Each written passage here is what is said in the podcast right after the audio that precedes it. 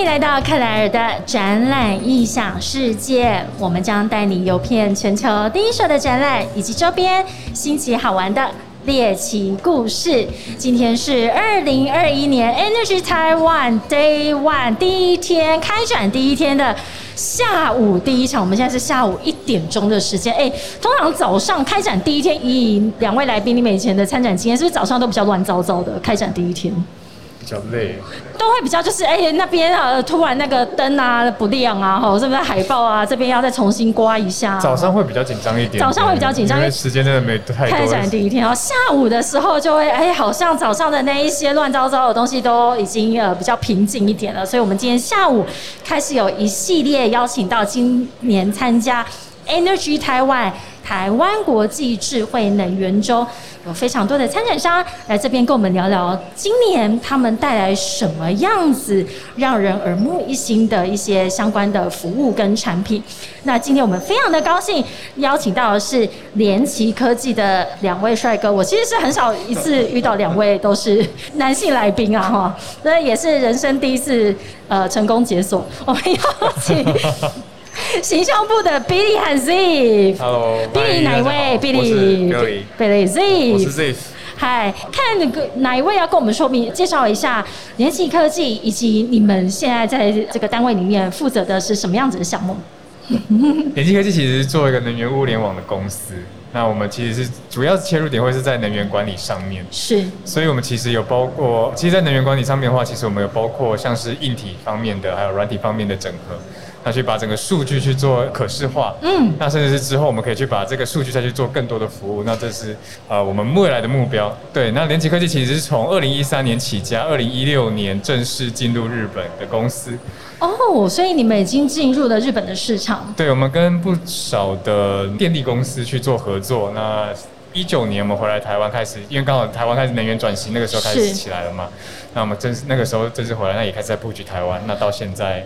就是两边其实都做的还蛮不错。OK，好，我身为主持人呢，我就是要照顾听众。身为一个终端消费者，我一定要先问你，刚刚讲的那一段不是人话，因为听不太懂。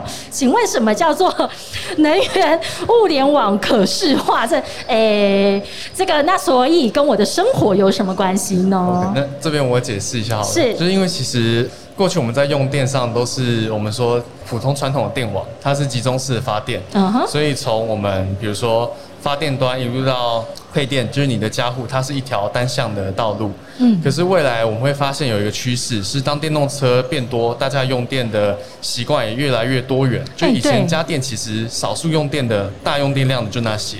当我们用电量的形态变得更活泼、更弹性的时候，我们又要导入一个相对比较不能控制的绿电。那这种时候，它其实就没有办法用传统，就是哎，我预测你要发多少电，然后我就排程下去发。我可能要有一个更及时的回馈机制，让我知道哎。接下来这些家户可能用多少电？是，然后我的发电厂应该怎么应对？那其实这就是智慧电网的概念。嗯，那我们扮演角色其实就是第一段，把这些数据可以及时的收回来。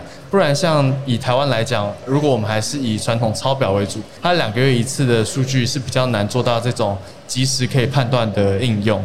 哎，这就是人话，因为现在还在抄表，哎，就是每两个月我的管理员都要跟我说，那个张小姐，那个你们家的电表可以抄一下，就是为什么我们还在做这件事情啊？嗯，这部分的话其实蛮复杂的。对，以日本来讲，他们之所以可以那么快部建好智慧电表，很大一部分是他们的建筑形态，因为日本他们的智慧电表，应该说电表都是装在玄关。可是以台湾来讲，我们很多集中型住宅，它的电表其实是在地下室的，那它在传输上面或者是它的数据沟通上难度都比较大。OK，那我们在这方面有很多需要克服的环境限制，所以没有办法像他们那么迅速的展开。了解，所以听起来是因为我们的可能不同的国家，它的一些基础设施上面原本的配置就不太一样。所以我刚刚我我很喜欢你刚刚讲的一个用词，叫做现在的用电更活泼跟多元。这是不是跟我们的生活习惯，或者是整个全球的使用习惯，或者是我们现在用的所有的装置也越来越多？源有关系，对啊，因为他一直在 Q 你，对，逼你一直在干嘛？中间是当你就在你今天当人形立牌，午休午休。哦，可以可以，好，可以哈，好，喜欢。呃，等下会有他的 part。那用用电活泼其实有很多种原因啦，一个是现在电器种类也变多了，然后电动车的趋势也是。那另外还有很大一部分是我们在用电上的需求，可能未来也会变得更弹性。像我记得是近几年我们才开始开放绿电直购，就以一般家户来讲，你也可以去买绿电，提供你自己的家庭使用。那对于一些环保倡议的人士来讲，他可能会觉得，哎，我不只是要电费便宜，我更希望这个电费它的价值是不会再留子孙的。所以。它背后还有很多是我们要怎么去判别，哎，这个用户他用电的习惯，那帮他去计算出，会，可能比较适合他的电费方案。那这是我们在日本这边看到的一个市场趋势。哎，所以你们的这个理念就是要善用每一度电啊，让每一度电它都可以很有效率的被应用。那我比较好奇的是。你们从当初到日本，那再从日本回到台湾的这一个故事，可以先，我都一直忽略到后面有有那个豆腐豆腐在后面。先先讲一下日本这一段呢，我好有兴趣哦。其实我们是二零一三年创立的，那我们其实二零一六年在参加 Computex 的时候，也是在一个展里面遇到一个日本来的专家。哦，那我们那时候他就其实是做。比较是偏向智慧家庭相关的，是。那为了去方便智慧家庭去做管控，所以我们做了一个，就像你讲，这是个豆腐头的一个形状，小巧可爱。那它的名字叫做 Cube。那那个时候就是这个东西获得他们的青睐。那我们本来想说，它可能只是个日本来的一个老 baby，他可能只是想要来，就是把这个引进到日本去去做跟智慧家庭相关的服务，就没想到它是一个能源。界的一个大佬哦天哪！是那他对于这个东西，不管是说它的尺寸，或者说不管说它的功效这些事情，他们都蛮满意的，所以他就把我们带到日本去。赶快先说明一下它是什么功能，因为我我光是看到它的外形，我觉得就像个充电器，就是我们一般的充电器，但是它是怎么样子可以去做一个能源的一个管理？它其实是一个闸道器，嗯，所以就是它可以去借由 i s o m 去连接到你的智慧电表，是，那去把相关的电力资料打上到云端。那你可以从手机或者是从电脑上面就可以看到说，呃，我现在用电的状况到底是如何？那可以做基本。那同时，它自我们因为我们之前是做智慧家庭的，是，所以说我们其实是有一些 WiFi 啊、Bluetooth 啊，或者是相关的 protocol，它可以连接到一些智慧家居上面。那同时，我们就可以做远端上面的遥控，让你就是可能在远端可能看到说，哎，我的冷气怎么还在跑？那我就把它远端就把它关掉，这样子。OK，在日本我们可以达到这样的一个效果。所以我终于更清楚了能源物联网的这个呃实际的使用状况。所以你那时候真的在台湾，二零你说一六年的时候，还是一三年？一六年到日本，然后一九年才回来台湾。OK，所以你们是在 Computex，也就是台北国际电脑展，台湾的另外一个非常重要的大型的专业的展览，遇到这位日本的买主，他其实是能源的大佬。他其实就是一个能源的顾问公司的顾问这样子，那就把我们就推荐给。日本的电力公司，哎，可是跟日本人做生意，我知道其实各个产业别日本人其实是相对古摸的啦，所以在前期的这个沟通上面，或者是说他们对于你们这个产品的满意度，中间是不是还做了非常多的磨合？其实有诶，因为其实那时候对于这能源，其实我们真的是蛮新的一个人。但是其实我们就是努力去 study，那加上我们其实，在沟通上面蛮弹性的。因为相较于日本，因为其实你要日本就是组织非常严谨的一个。听说就是有一千个会议要投要对对对对对对对。那你这样子一个人，可能这今天我这个部门投完会之后，我要把这个东西投到给下一个部门去。对，我们要先开三个会，决定要不要开会。可能决定一个东西，可能就要一个月了。那可能我们公司因为新创，人比较少，也比较扁平，我们大概一天两天就可以回复他说这个可不可以做。这个不可以做。那加上我们其实做硬体也 OK，做软体也 OK。那他们其实后来对我们的技术能力蛮青睐，那很愿意就是倾囊相授相关的能源知识。我们也在里面学到很多，也才发现说原来能源在日本已经这么的蓬勃发展。那回头来看台湾，也许我们可以来做一些什么？哎，我我觉得这个对一个，其实当初你们还是算是一个新创团队，对不对？所以在那个时期可以得到日本这样市场的一个关注，然后也帮你们继续去优化你们的整个的产品跟服务。我觉得这好像是应该算是你们事业里面的一个贵人，团队贵人吗？就是一个机会，然后我们其实也。抓住了这机会，我们也准备好。那同时我们有决心，因为其实那时候我们也遇到一个面临一个，就是我们之前是做智慧家庭跟豆腐，就像你讲豆腐，因为我们叫 Next Right，我们要如何去切到能源，其实就是等于是我们要去想说，哎，我们是否要重新开始，然后去完全去 study 能源一切。那后来我们就是说，嗯，那我们就试试看吧。那就没想到就真的是。还蛮成功的。OK，哎，所以你们其实最一开始的时候应该是做就是一个这样的装置，可能在做联网，在做联网，但最后把它聚焦收敛到能源这件事情上面。我的结论下的真好。那 所以那旁边这一块比较大块的豆腐呢？哦，那一块的话，它是我们的另外一个产品，是 Auto，它也是能源杂道器。它跟 Cube 的差别其实是它的通讯能力更强，以及它里面自有 SIM 卡。那当初我们会推 Auto，其实有一块原因是因为呃日本那边他们的太阳能业者希望开展一个新的商业模式。以往是比如说一个家庭他要布太阳能板哈，他要先花很大笔的钱去买那个硬体，然后再安装上去。那这样子销售上面，其实他们希望转成是类似卖服务的方式，就变成你不需要付硬体的钱，我帮你装，可是你用多少太阳能，我跟你收这个钱，所以有一点那种呃循环金的意义在里面，就是你有点像以租代买，那你真的是用了多少电，你再付这个太阳能的电费。是。那对于这些业主来讲，它也有更多的家庭的屋顶可以让它铺设太阳能，那它平常没用到的时候，其实它就是一样卖给政府，卖给电力公司。那以这个情境状况下，它其实会以一样需要有一个帮他计算到底用户用了多少电，就是数据可视的部分，然后回传这些资料。那我们这个阿头就是在这样子的情境下产生的产品。OK，所以这一个产品听起来就是说，在你们已经开始进入日本市场之后，因为它那边有这样子的一个很明确的需求，所以你们去开发出这样的呃一个一个一个装置。对。所以你们呃现在在日本那边的一个已经相对比较稳定的一个发展，那你们现在想要把这个经验带回台湾来做复制吗？没错，来就想讲一下啦，应该是没有这么简单的一个故事吧？日本的这个是这样啊，然后大方向是这样没有错，就是日本那边的话，它。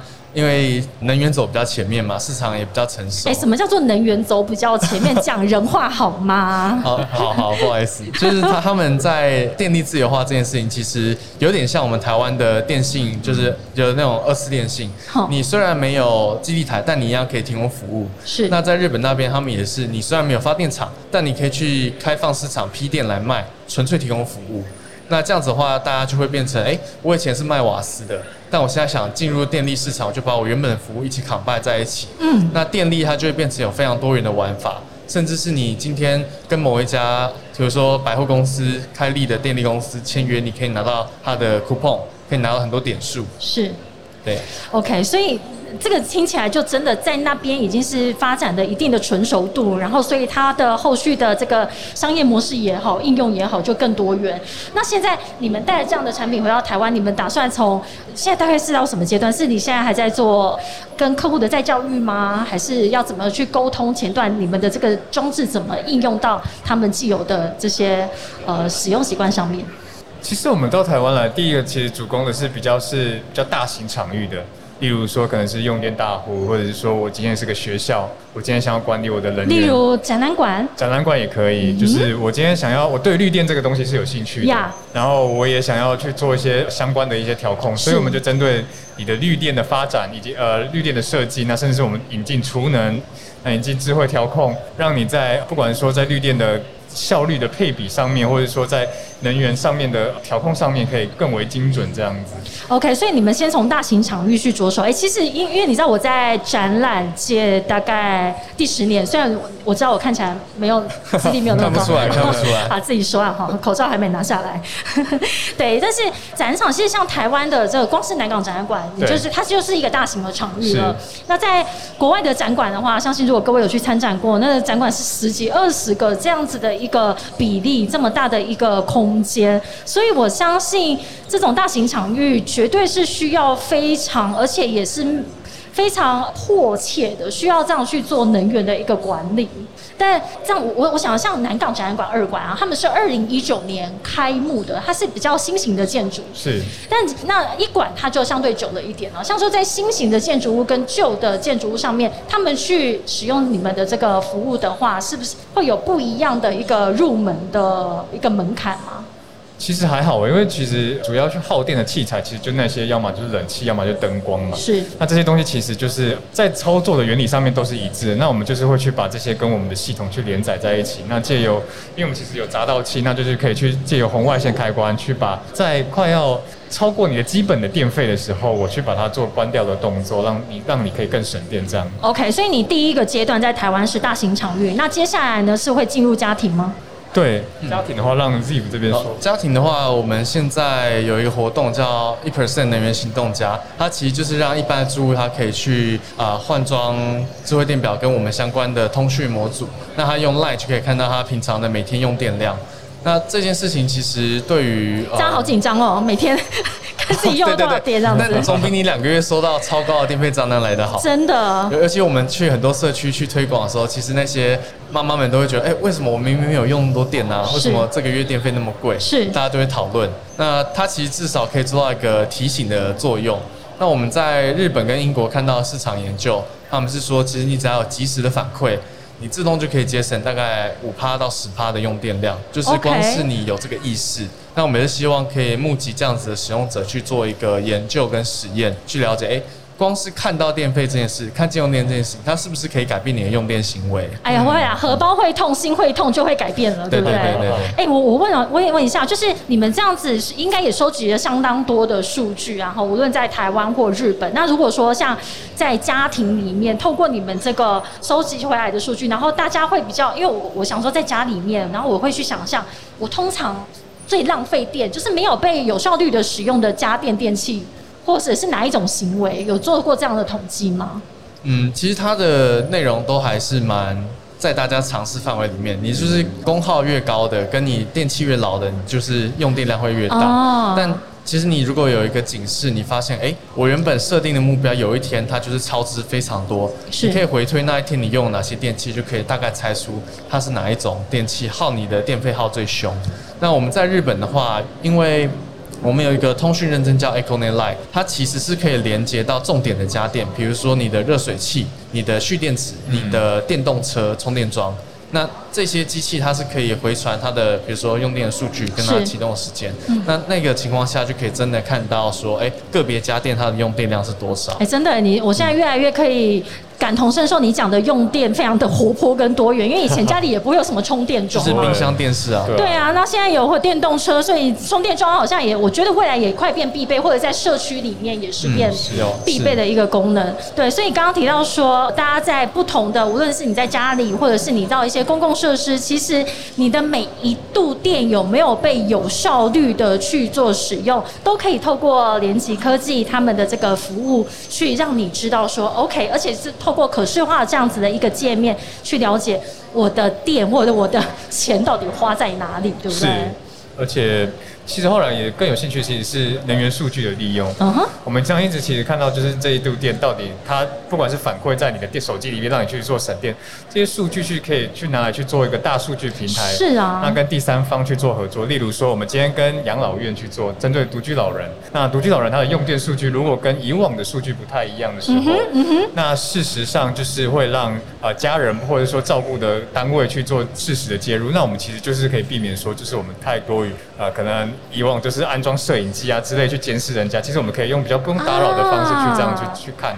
哎，这个是我完全没有想到过的哎。其实因为每一个人的 daily routine，所以你的每一天的使用的这个能源电应该是都是蛮平稳的。如果有一个很急剧的上升或下降的话，有可能你就有一些重大事件或者是特殊事件的发生。对，又或者是说，假如果说我们今天遇到台风好了，我们需要救灾，那通常黄金七十二小时，我们都会希望说尽量找到一个。最需要被救灾的救灾户是，那我们可以透过能源数据去看，说这个家庭他在过去的七十个小时有没有用到电力。如果他没有用到电，他可能不在家，那其实消防人员就可以更有更快的机会去找另外一个家人去做救助。OK OK，所以这真的后续相关的应用数据的分析，然后再去。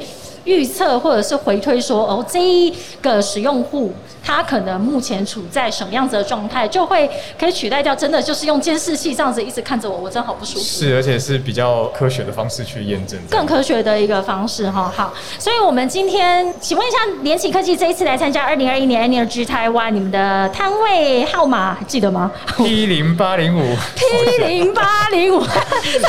我每次都要考这个来宾，然后现场吓到。其实我也不太记得我的摊位。号码在哪里了哈。但是我们在二零二一年 Energy Taiwan 在十二月八号到十号。欢迎所有的听众以及关心智慧能源或者是永续发展、永续能源、永续家园，我觉得这个议题是已经不可逆了啦，也不可被忽视。现在所有的事情都要关上永续，但是这真的是跟我们的生活息息相关。那当然，我们今天有非常多的这个参展商来这边去展示他们的服务跟科技。那我们今天也谢谢 Billy 跟 Ziff 带你们的这个产品来，然后也跟我们。分享你们如何从台湾创业，然后先到日本去做一个发展，之后现在又把这么棒的技术带回到台湾，然后我们非常期待未来可以看到你们的每一个家庭里面都有你们的产品。谢谢，谢谢 Billy，谢谢 Z，谢谢你们，欢迎收听克莱尔的展览影响世界，我们下次见喽，拜拜。